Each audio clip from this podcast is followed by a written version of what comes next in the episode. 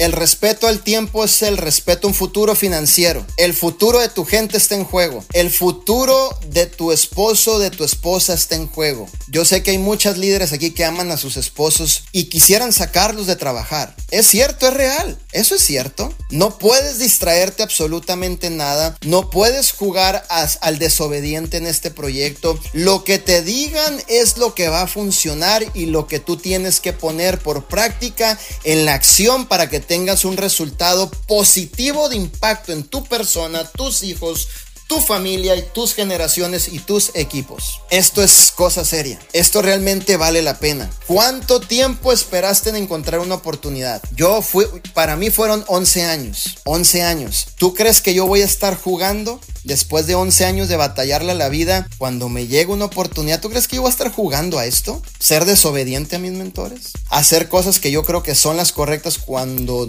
no sé si son las correctas? ¿Tú crees que yo tengo el tiempo para escuchar terceras personas que me critican, que dicen no va a funcionar, no lo vas a hacer. ¿Tú crees que yo tengo el tiempo de poner mi energía ahí? No, la vida me pegó tan duro que yo no tengo el tiempo de estar perdiendo el tiempo.